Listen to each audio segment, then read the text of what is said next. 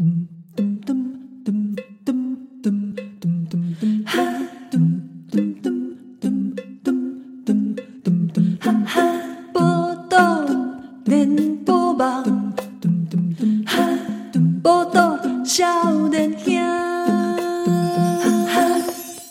家好，欢迎收听《报道联播网》，报道少年兄，我是少年兄七儿。我。是依兰，好，咱这个进前哦，有讲到这个宜兰讲，那是讲有一讲这个中共、嗯。啊，这个中共啊，对，突然哎阿公啊突然爬过来，是，好，那依然呢，到时候会成为这个台湾的游击队，对，我本来组一组一个游击队，哎，来啊，这个保卫国家。对对对，哦，那那时候节目播出之后呢，非常多的听友哦深受感动，嗯。哦，这个响应你的革命号召啊。我，我跟你讲，这 我我讲出来不是为了感动的呀，不是为了感动人心，你知道吗？我这个就是要先要先有心理准备，对，对。心理建设。心理建设这是最重要的一件事，你知道？但是那期节节目播出之后，大家其实很多听友也很疑问啊。好，现在有了心理建设，是。好，我知道不知道下一步怎么办？啊，距离 啊，真讲哎，对对，到底我如何啊面对说，万一中共真打过来，对，我可以做哪些事情？嗯，最近市面上就有一本书对，我相信很多听友都看到了。一，定拢注意，因为上面有我们很熟悉的名字，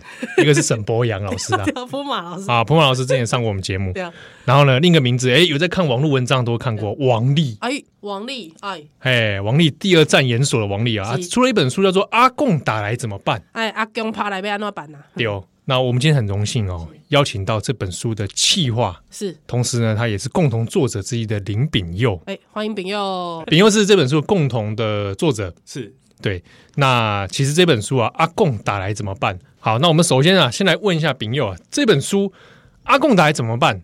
就字面上意义，这整本书其实是个教战手册啊，字面上是对不对？对哇，基本上内容我看里面其实有讲说，讲很多基础的军事知识。对。其实这本书的标题了，哈，是是就是出版社下的啦。嗯嗯嗯，他可能一开始会让他以为，就是说，哎，真的打来，你要怎么去应付？是，但其实最早，其实你可以看到书的那个右上方，他在讲说一些所谓的基础的那个军事谣言右上方我看封面有写说，你以为知道，但实际上一无所知的台海军事常识。哎，对，它就是针对台海常见的军事常识，因为呃，这本书它它有一个很长的一个脉络，就说它不是突然一气间，很多人会会觉得，哎，好像是因为呃台海的冲突啊，还是乌克兰的战争才出现，其实不是，这本书酝酿非常非常久，就是说我们在呃前一段时间，其实我们有，因为你可以看到，就记作者里面一个是沈博阳老师，那。我们一起在曾经一起研究过那个资讯战或认知战的时候，我们常常会发现里面有一些有一小群在散播假讯息的人，或者说呃散播这种争议讯息的人，他们其实很常在散播有关军事相关的内容。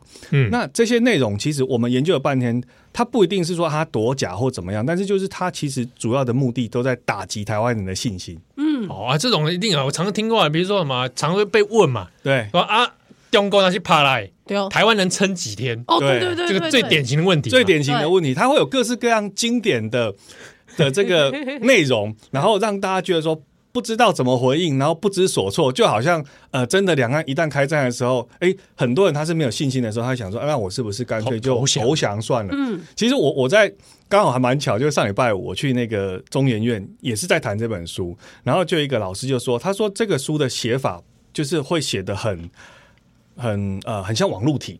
然后他会让人家有很多的情绪，什么什么什么之类的。那他会说：“哎，这这内容会不会好像你又在制造另外一种谣言？”那我的说法就是说，我觉得其实这很简单，就是另在这个光谱的另外一端是在告诉你说，中共打来，台湾没救了。嗯，那我们的做法是在告诉你说，中共打来没那么简单，因为它有很多原因，让你应该是有很多的基础的知识，可以让你了解到说，不是像你讲的这么单纯。啊，不不是说说，哎，中共打来哈，电脑开机，电脑开机就就过来按下去，飞弹过来 就打到你家，磨下干那的代哎机。大概对。基基本记记记者嘛，看那个俄罗斯就知道，哎对，打之前他他动动员动很久嘞，是。要集结，其实说实在哈，因为哦，我自己在还没看这本书之前哦，我自己就我经常会被这种讯息哦所干扰心，没错哈，我很紧张，很紧张欸。每次看都睡不着。对啊，大家都会问我，会记来，我问你哦，你看阿强还是真正会爬落来？好，打过来，好他就讲说，你看那个航空母舰呐，你看那个台湾海峡吼，叫 A 有啊，哎，航空母舰哪是讲吼，那这个太屌诶，那个士兵拢会使行过来，你知道？士兵走，我可以，我来敲门者，就是这是几岁人甲你问的啊？这是几岁人甲你问的？那种阿伯啊，东西阿伯哈，对啊，我还我还遇过那个呃，就是一些大姐，一些几把记啊，然后六十岁左右记啊，伊问我讲。啊阿强啊，今天爬来哈，米哥来赶紧救我了。哦，哎，这个也是典型问题。典型问题。哇，我一听我傻眼，因为那是在一个庙口的一个泡茶的场合。我说天哪，我们要在这里谈这么复杂的国际局势吗？真的要这样子吗？阿伯，你来起来对宝贝矿没？宝贝矿吗？真的真的还是对，但是但是我觉得就是呃，就是说其实大家是很关心这个话题的啦。那当然回到这本书的初衷，它其实是呃。在讲这种基础的知识，让大家不会有那么快的、那么那么强烈的恐慌感。所以这本书我想说明一下，就是说他一开始在写的时候，其实是就像我讲的，前面是针对这些谣言啊，常见的谣言，或者是会打击台湾人心理的这种军事内容，去做出一个反驳。嗯，那后来呃，我们预期本来上市的时间应该是要在呃暑假，就是七月份的时候。为什么？他因为王作者主要作者王力，他是一个老师。他是一个中学老师，所以他的想法就是说，嗯，因为我们不知道这本书到底能卖得怎么样，希望起码就是在暑假的时候，大家可以拿来当暑假读物看一看这样子。哦、所以，所以就是预计在七月份的时候去去出版。是，结果因为遇到疫情，所以很多在沟通上啊什么的，就是都会延期。好，结果变成是在一月份的时候才才上。那结果我们一开始的时候，我们在讨论这本书，就是我作为一个企划在讨论这本书的时候，我说大家要做好一个心理准备。这个心理准备就是这本书啊，哈，就是我们人生中一个里程碑。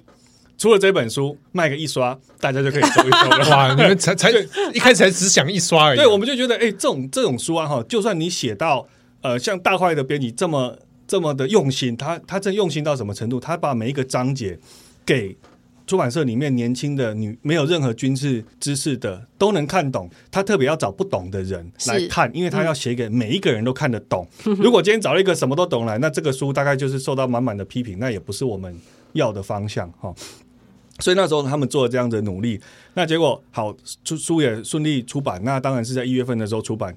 结果那时候呃好像就是两岸有一些比较紧张的情势，所以书突然卖的越来越好，越超出我们的预期。有时候我们就想说，到底发生 什么事情哈？台湾人的焦虑感原来这么严重。那当然在那时候就开始有陆陆续续有媒媒体的邀约。那我们那时候还没有做很多的回应了哈，就想说，哎，书也卖的状况怎么样？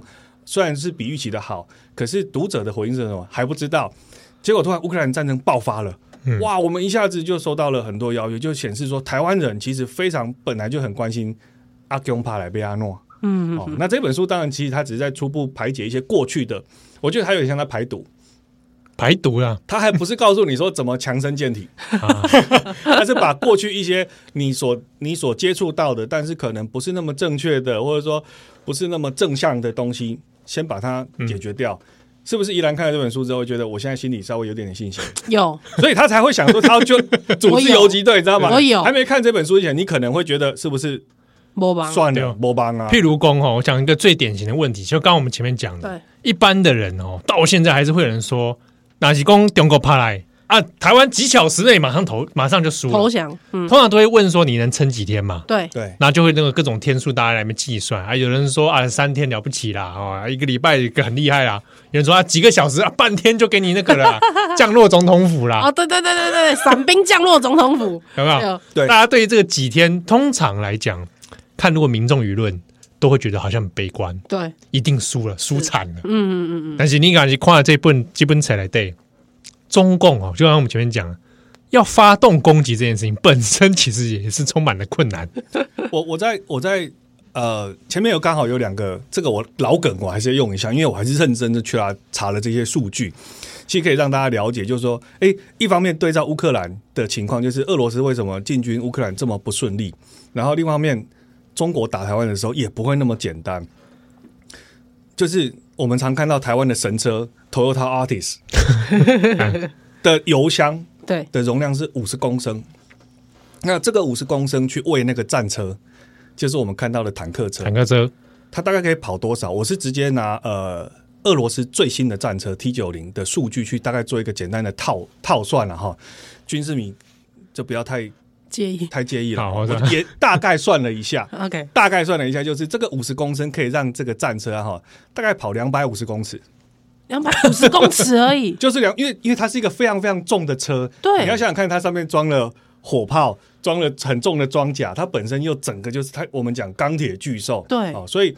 Toyota Altis 人家还说啊，这个不安全啊，哈什么？你看它这个油耗啊，哈是这个，就只可以停其他东西。Toyota Artist，哎，到到处都是嘛，所以我觉得大家很好理解。你就是一公升可以跑十几公里，结果放到军事上的领域来看，他五十公升给你跑两百五十公尺。哎，我在我跑还比较快。对，我在中医院讲那个笑话就说哈，我说为什么这么困难哈？那个车哈，那个坦克车，你给它加满，哎，这个 Altis 的油全部加满到这台战车上面。他哈从这栋大楼还走不到大门口，天哪！所以这个是军军事上上面很很难去理想象的一个一个跟一般的尝试很难想象的一个点。对，大家以为说那个发动之后就砰砰砰砰一路跑，一路跑，跑个七八七八百公里，其实很困难。对，其实就是说，呃，毕竟他跟一般人的生活的。条件不一样，他的目标是战斗，嗯，他的目标是杀戮，他并不是说，哎、欸，好像我们就是很快乐的从一个地方移到另外一地方去哈，这个只要不出意外的话，他在战争的路上到处都充满了意外了，是，所以，所以我那时候分享完这个数据，因为它是一个很实际的数据，那你这样一想，说，哇靠，他只能跑两百五十公尺，那你看他背着多少的油，他才能够继续推进？你譬如说我们现在在的这个地方，两百五十公尺，我们可能捷运站都还没到，对。嗯对不对？他就他就其实不要说他寸步难行，因为本来军事上本来就会有他的作业的方式，他跟一般不一样。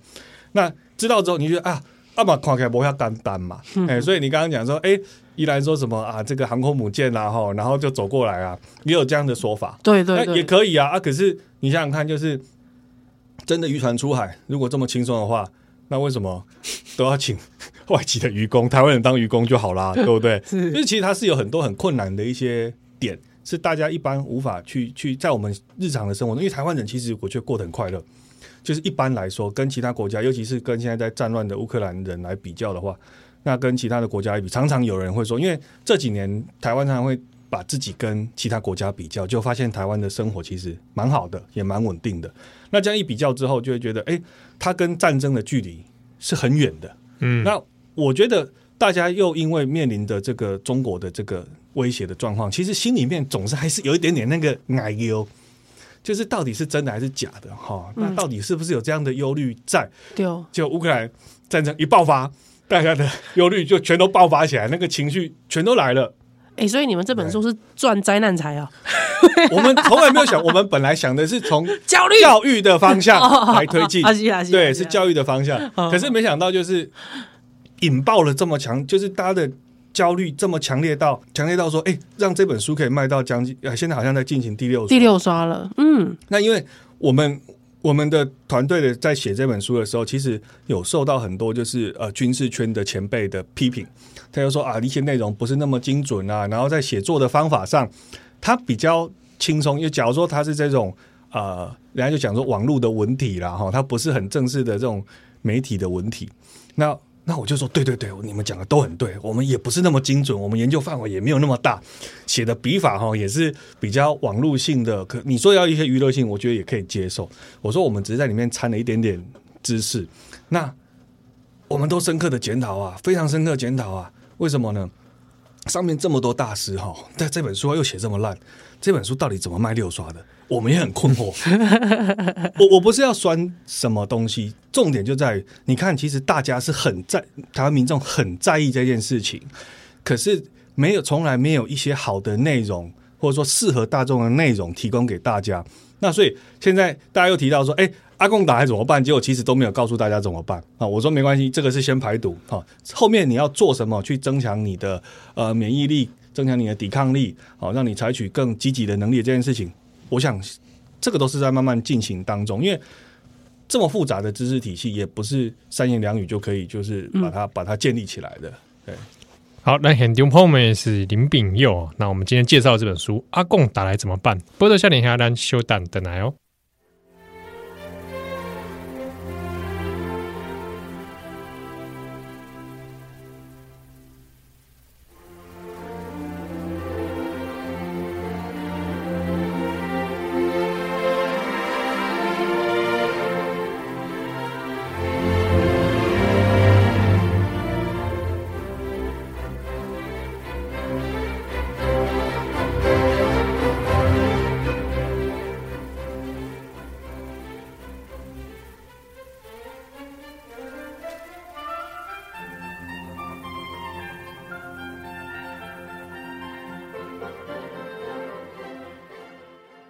欢迎登来今晚收听的是《波豆联播帮》，我是笑脸香，欢迎笑脸香契合。我是依兰。很牛来红门也是林炳佑，他是阿贡打来怎么办的共同作者哦。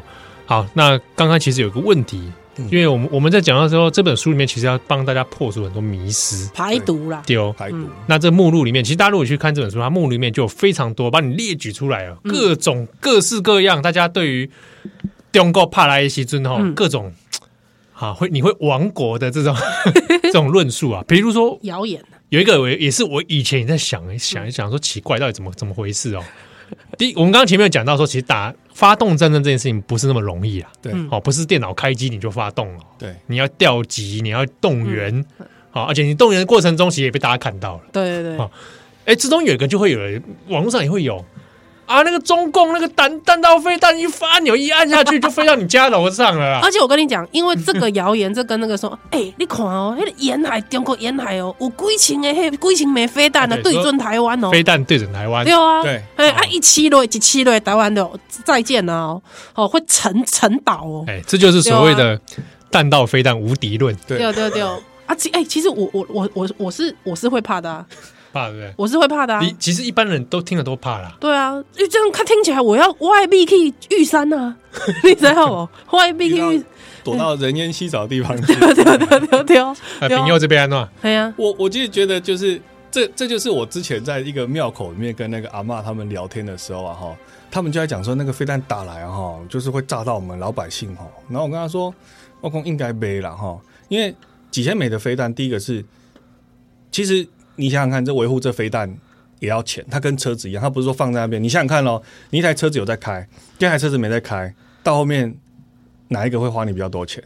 没开的那台，没开的那一台，但飞弹也是一样，因为它放着它也会出问题。所以其实大家也可以看到，就是说，哎，你可以看到台湾又花了多少钱去翻修飞弹啊？中共其实也是一样，因为这这这是这是物理的问题啊，这是机器的问题，它放在那边它就是要维持这个东西。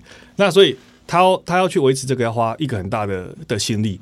那第二个就是说，我觉得这个比较难理解，但是就是你要想象一个一个问题，就是说，其实这些飞弹它瞄准的都是军事的目标，嗯，它不太会去打平民的百姓。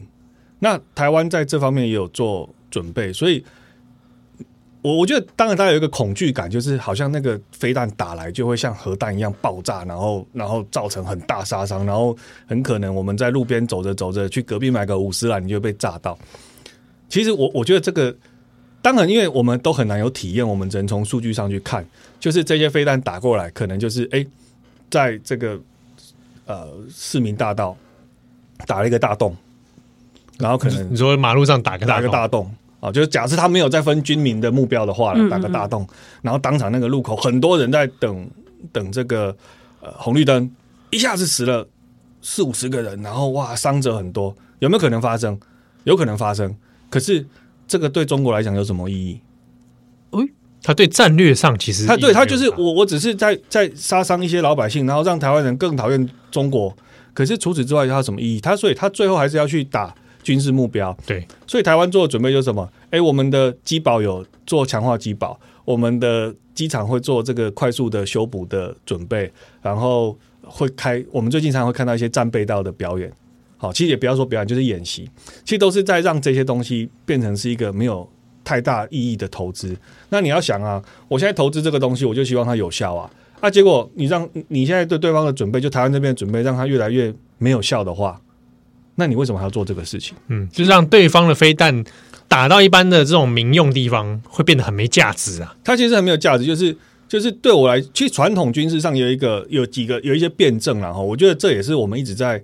呃，不断的的去思考，就是说，以前就是啊，军人打军人，他不会去杀对付老百姓。嗯，好，传统上是这样子，就是最早最早期，因为最原始的战争，就是啊，你要消灭一个国家，就是消灭他的军队，其他人就会投降。那后来第二次世界大战、第一次世界大战，因为有动员的关系，所以老百姓也会投入战斗，会造成很大量的死伤。那军跟民之间的那个关系又不太一样，就是他可能稍微比较融合了一点。那后来第二次世界大战之后，因为死的人太多了，大家要想要把这个东西分开，就是军事归军事，民间归民间，甚至你看很多呃政治上的论述都会有这样的区隔。但是我们现在又看到乌克兰的时候，又你发现人民又投入那个保家卫国的战争的里面的时候，嗯、俄罗斯军方去攻击平民百姓，对，也发生了打那个民用宅嘛，也发生了。可是我可以讲，就是说，你看哦，俄罗斯其实我我如果没有记错的话，俄罗斯到现在开战已经第四个礼拜，他们好像也发射了好几百枚的飞弹打乌克兰的大都市。那当然我们也不知道乌克兰实际的死伤的情况，可是你看乌克兰人还在继续抵抗，抵抗就表示这些东西其实对于摧毁这个国家的民心跟摧毁这个国家的能力没有太大的帮助。嗯，我我们以前在看的时候，他啊，这个打来你就完蛋了。我还在想说啊，哈。你知道台湾就是因为地震潮，你看摇完之后，台湾好像就有一座桥稍微有有有有一点变形，也没垮掉哎、欸。嗯、那我在想说，那些飞弹如果打在台湾，他可能会觉得自己好像没什么价值哦。为什么？因为台湾的建筑都盖的很坚固啊，台湾建筑都盖的防震，就因为为了防震，所以都盖的非常坚固。就可能他去打其他有有，我觉得这个比较无关啦。可是你可以看到。中国就是有一些建筑，因为它他们是比较稳固的的这个这个地址嘛，哈，所以它可能诶、欸、比较小的一些地震啊什么就会造成很大的破坏。那有时候你想想看，它的对抗这种风险的能力就比较低。可台湾等于是全世界地震最多的国家，建筑又盖得这么强，我想说那个飞弹打来的时候啊，哈，他会感觉说天哪，我本来希望在这边打个。三公尺的洞，结果打了一公尺的洞，他想说：“那我还要再玩吗？”哦，所以当然这是一个笑话了。我的意思就是说，事实上是就是过去我们在数据上看到的，第一个是我们自己做了准备去面对这个弹道飞弹的攻击。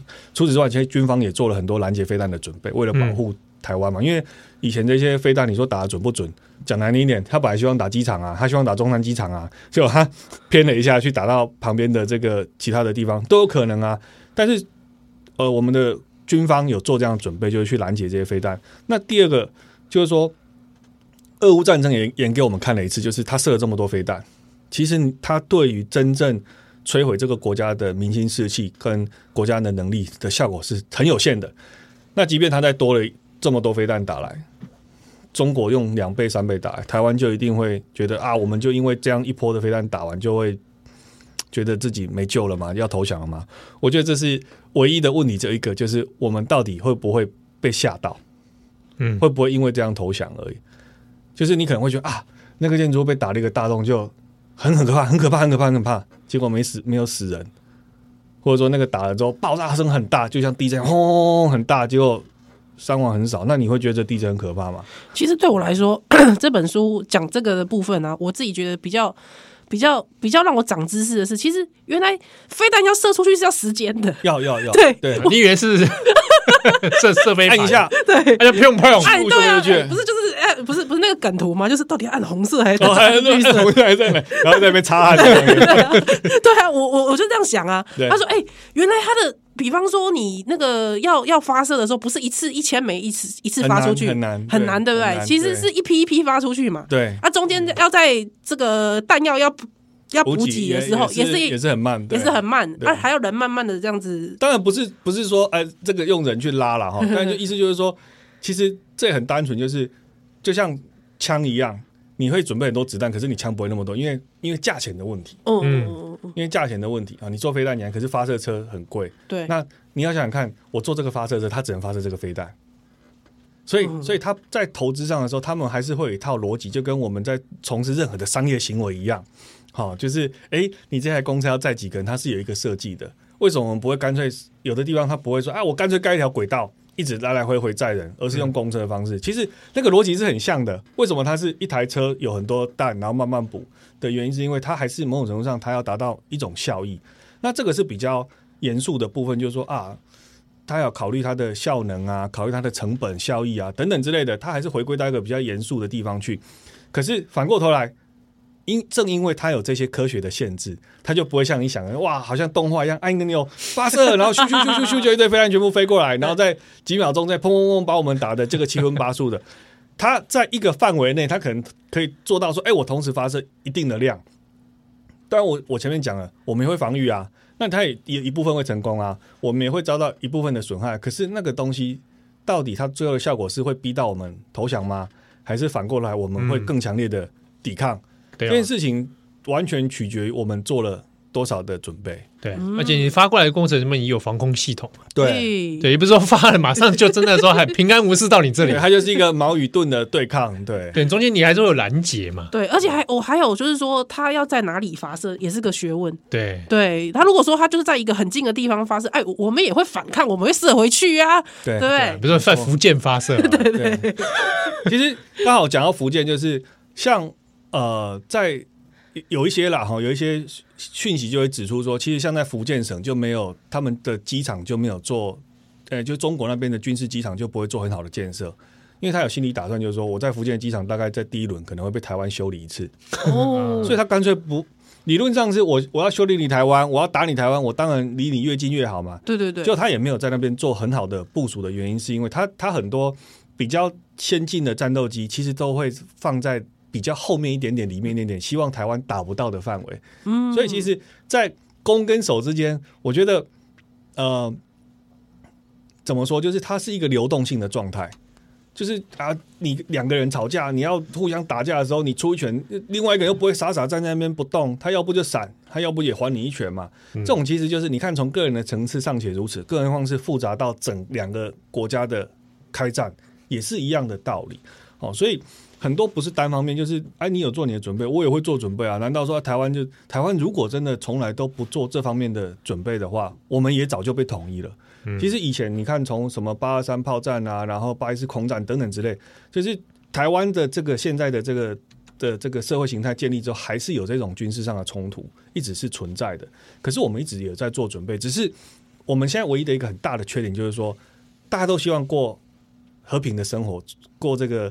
呃，安居乐业的生活，所以我们的政府很少去跟老百姓讲说我们可能会面临战争，嗯，也不告诉大家你在面临战争的时候该做做什么准备，所以自然就会很多人很焦虑感啊。以前我们每我觉得每个时代有每个时代的焦虑感，譬如说你在学生的时候，你有考试的焦虑感，然后你出社会之后有求职的焦虑感。然后等到你你生小孩之后，你有照顾家庭的焦虑感。那现在刚好这个环境之下，主客观的环境、全球的环境、台湾自己面临的环境，都让我们觉得我们可能面临两岸关系发展的另外一个焦虑感，就是啊，如果阿贡打来，我要怎么办？因为这一段过去是比较空白的。嗯，对。刚刚讲到这个飞弹的事情哦，其实还后面还有一个补充啊，就是好，就算飞弹打完了，就砰砰砰，跟你这样炸到了，那你人没出现。哎，你中共没有士兵出现，你你不可能只发飞弹打完说好，我中国拿下台湾了，是对不对？你最后还是会有地面的，还是个占领的过程。对，你要个占领过程嘛。就是想说啊，那坦克车还没有开来啊啊，那你士兵怎么送来这件事情？其实大家也是各种，啊，就是航空母舰就直接去台湾海峡。众说纷纭，众说纷纭。有人说航空母舰再来了，对，海峡就跟你登陆了，好不好？高雄港、基隆港都得随你上啊，有这种了啊，不然就是什么？直升机给你载到 上空，然后空降，空投，空投，空降解放军下来，对对对对对对，这干不得力。我觉得就是在台湾完全不抵抗的情况之下，算是有道理。哦，完全不抵抗，就是完全不抵抗的话，其实我觉得如果台湾人啊，完全没有抵抗的想法，就是说啊，我们干脆就跟。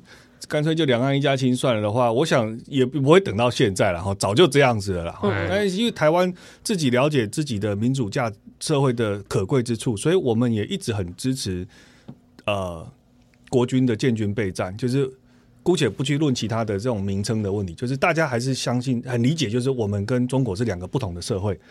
那呃，我们既然做了这些准备之后，你看他们也一直没有去做这些动作，也是因为显然我们这些。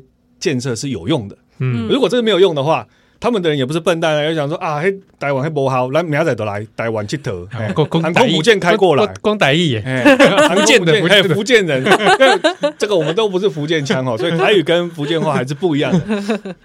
但我觉得，我觉得其实就是。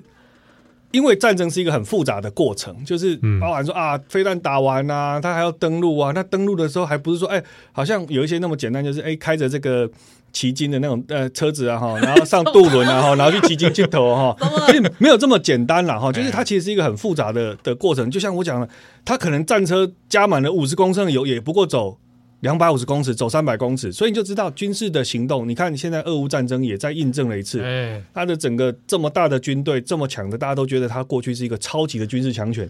结果在面对小他这么多的对手，当然国土的范围是一回事，但是就是说，俄呃乌克兰的军队的实力在全球的排名上，它并不是一个很坚强的一支军事力量，它都能抵抗到现在的时候，哎，大家对于很多这种东西就会去重新的理解，重新的评估。嗯、那真正重要的点还是在于说，我们到底要怎么去看待我们自己这个社会？就是说，好，那我真的是他打来，我要投降，是因为你觉得你喜欢中国吗？你喜欢中共的政权吗？还是你实在是没有能力去抵抗？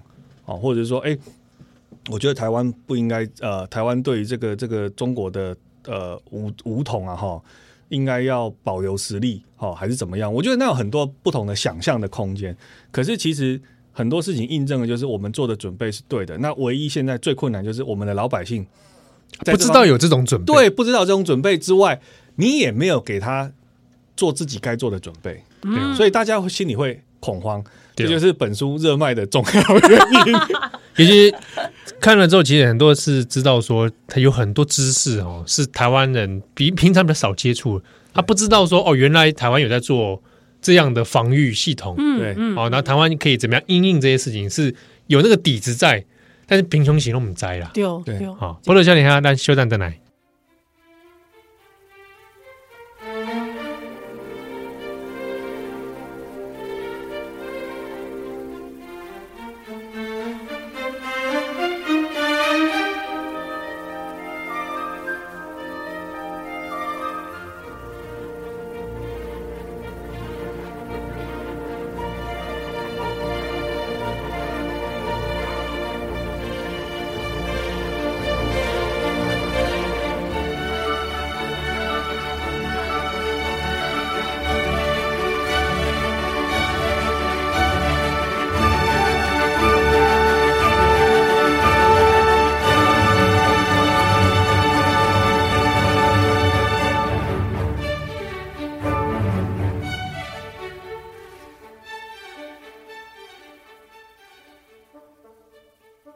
欢迎再来，今晚收听的是《波多连播榜》，波多小林香，欢迎小林香契合，我是依兰，很牛兰，后门也是林炳佑。那我们今天来介绍《阿贡打来怎么办》这本书，我是由大块文化出版，最近这个是卖到好几刷，哇，很厉害。好，这本书真的的确蛮推荐很多这个我们的听友，因为平常可能大家少接触军事文章，嗯，那。想说他去上网找一些相关资料哦，可能一下子 对，一下一下子又有阅读门槛 了。对对对对，哦、但是基本哦，哎，就一个基础知识，破除谣言、破除迷思来说，其实其实概无好。对，我觉得建立一些这个军事的常识，我觉得蛮不错的。你像我刚刚丙佑还跟我们讲说，哎，其实有还有甚至很多读者回馈，对，当中啊，哎，有家庭主妇，哎，对，有一个家庭主妇蛮妙，就是。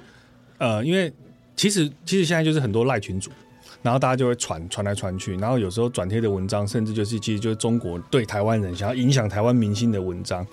那那后来就是这本书出版之后，就有一个呃，听说是一个先生了哈，就是说啊，你不要整天就看那一些啊哈。那因为有一些家庭主会觉得啊，台湾好像在在很危险的情境之下，风雨飘摇，对，风雨飘摇，然后这个。这个解放军随时要打来，那我们该怎么办？他一直在一直在积辛苦虑。我那么久还没有美国人，对，想要移民怎么办？哦，然后呃，老公怎么不多赚一点钱，让我们赶快移民哈？就有这种焦虑。那结果他就让，应该是他让他太太就看了这本书之后，他恍然大悟，就是说很多事情摸群公狼喜欢看你干打，还 真的不是那么简单，就不是那么简单。其实它是很复杂的一个一个很很庞大的一个行动。那看完之后，听说这个人他还这个。这位太太，她还去买了七本书啊，就非常感谢他，让我们有再加一刷的机会哈。他买了七本书送给他的亲朋好友，让他们想要看，因为看了之后，我觉得他会有一点稳定下来，就是知道说，哎，其实，在我们的台湾的社会，虽然说这大家都安居乐业，但是还是有另外一群人会努力保护我们这个民主自由的社会。一部分之外，其实我觉得更感动的是。这个东西反映的是很多人是除了他做他过好自己的生活之外，他是有想要为台湾再主动多做一点什么的。真的，对，其实其实这个就像刚刚我听那个七号说，依然还想要成为这个游击队游击队的对领袖，我觉得你太适合了。是不是？对你一站出来，那个号召力太强了。对啊，那具体来说，到底要怎么哎，？对 如对，所以我的问题就是说，如果说今天好，真的就是已经登陆了，好了，嗯好，解放军登陆了，好，我们现在像乌克兰一样，要打巷战了，对，对不对？哇，那这个个已经是战争很后期了吧？对这个不见得，不见得，不见得因为因为其实你要想哦，就是我们现在在的地方，你想想看，离海岸多远？哦，嗯你想想看，就好，现在我们节目结束，我们就包一台计程车去看海。我在猜，这个司机开快一点，搞不好半小时就对可以看到可以了。哦，因为我们对对现我我们现在我们现在在新生南路上嘛，哈，如果说我们包一台计程车的话，大概半小时可以到基隆，走高速到基隆公路的话，就看到海了。对，嗯，所以，所以你说，嗯，好像不会那么快进入乡，其实要快也很快。那就是说，台湾为什么其实更应该重视这一块的原因，就是因为台湾其实不大。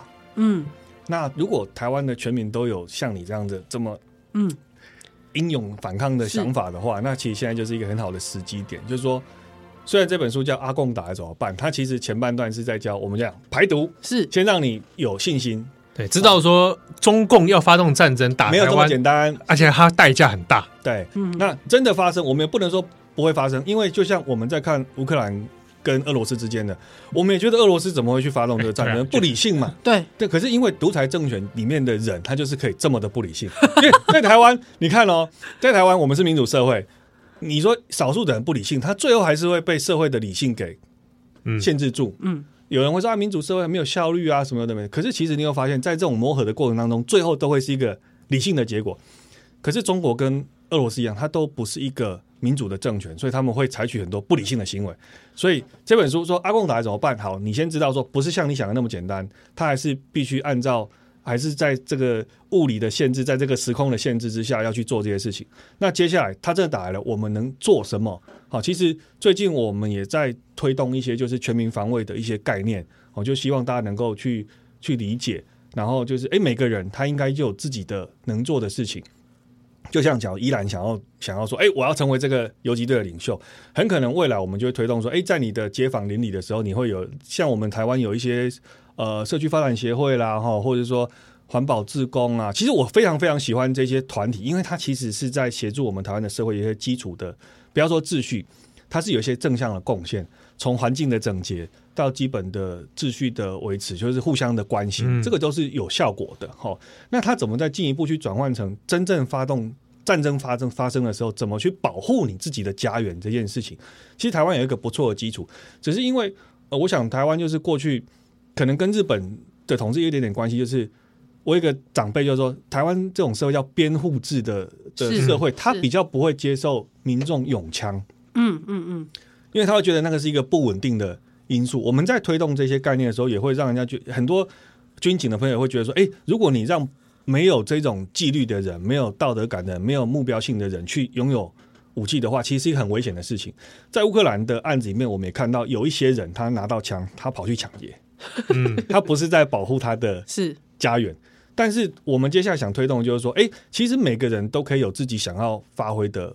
假如说，哎，我觉得保卫台湾这个民主社会，保卫我的家园是一个很重要的事情的时候，我们希望让大家都知道自己能做什么。不是朋友，我跟你讲，因为哦，比方说，我嗯我比方，我们先不要谈游击队哈，好好不好？比方说，我有两个囡仔好啊对吧哈？那因为我先生一定变成后备军人嘛，是吗？他还没除役。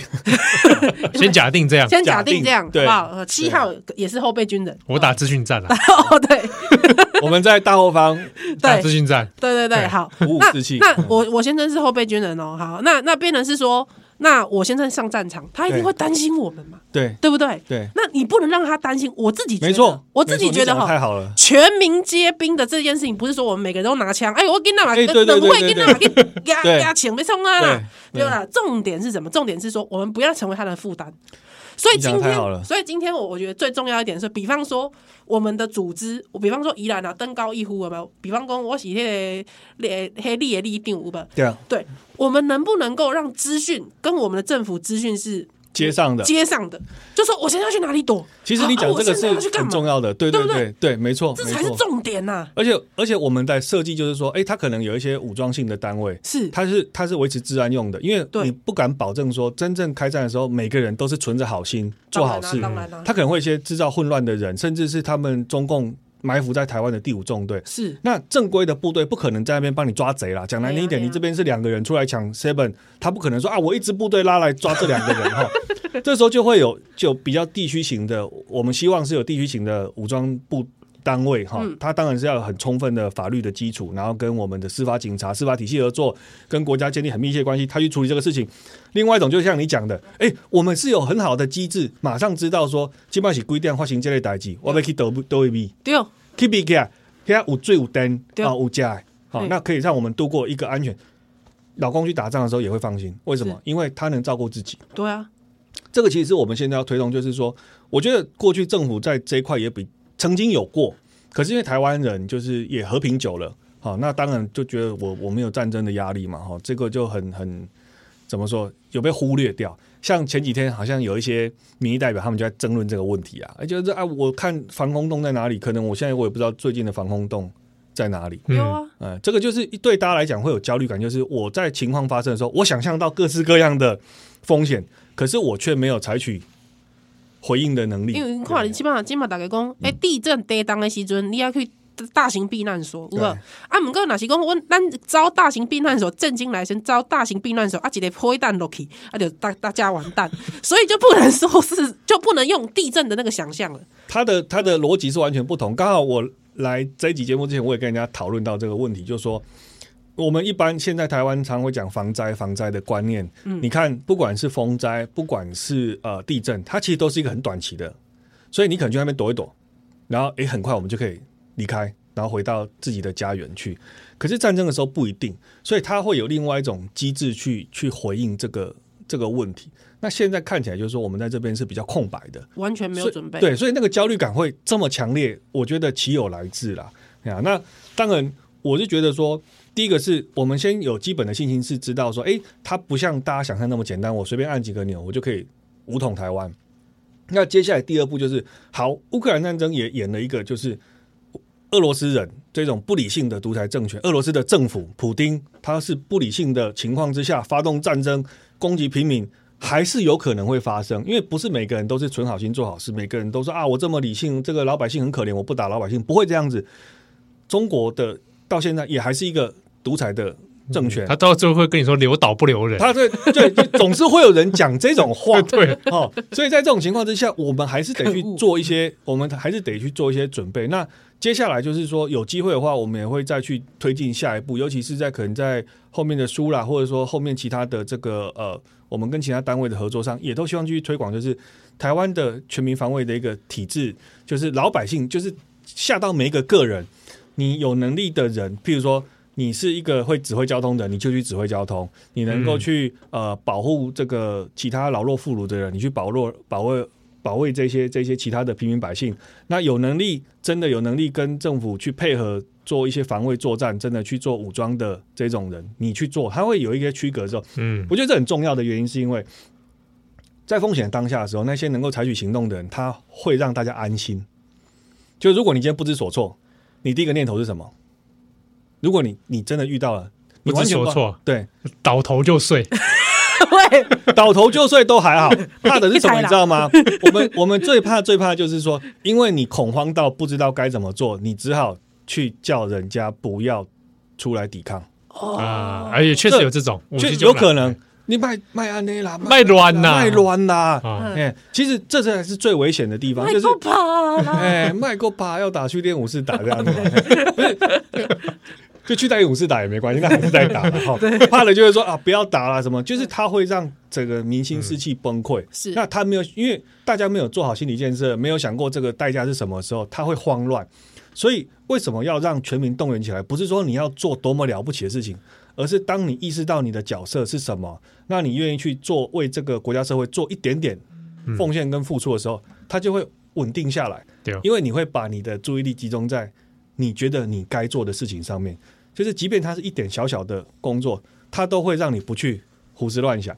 那大家全全民就是共同这个心意的时候，我觉得他在面对这种重大的风险的时候，他也会变得更加的稳定，而且有志一同。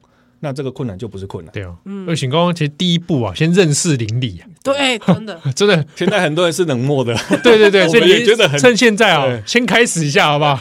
这栋到底住多少人？开始一下，对对对，附近住多少人？里长的位置在哪里？对对对。啊，附近有多少便利商店？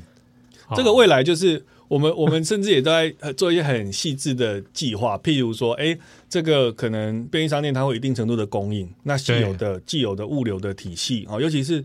像台北这么大都市，它其实很多的物资都是从中南部运过来的。嗯、那你怎么去维持这样的补给哈？嗯、或者说，哎、欸，供应线怎么去供应这些东西，让大家能够稳定？因为你不吃东西，你没有水喝，你怎么，大家一定会慌乱。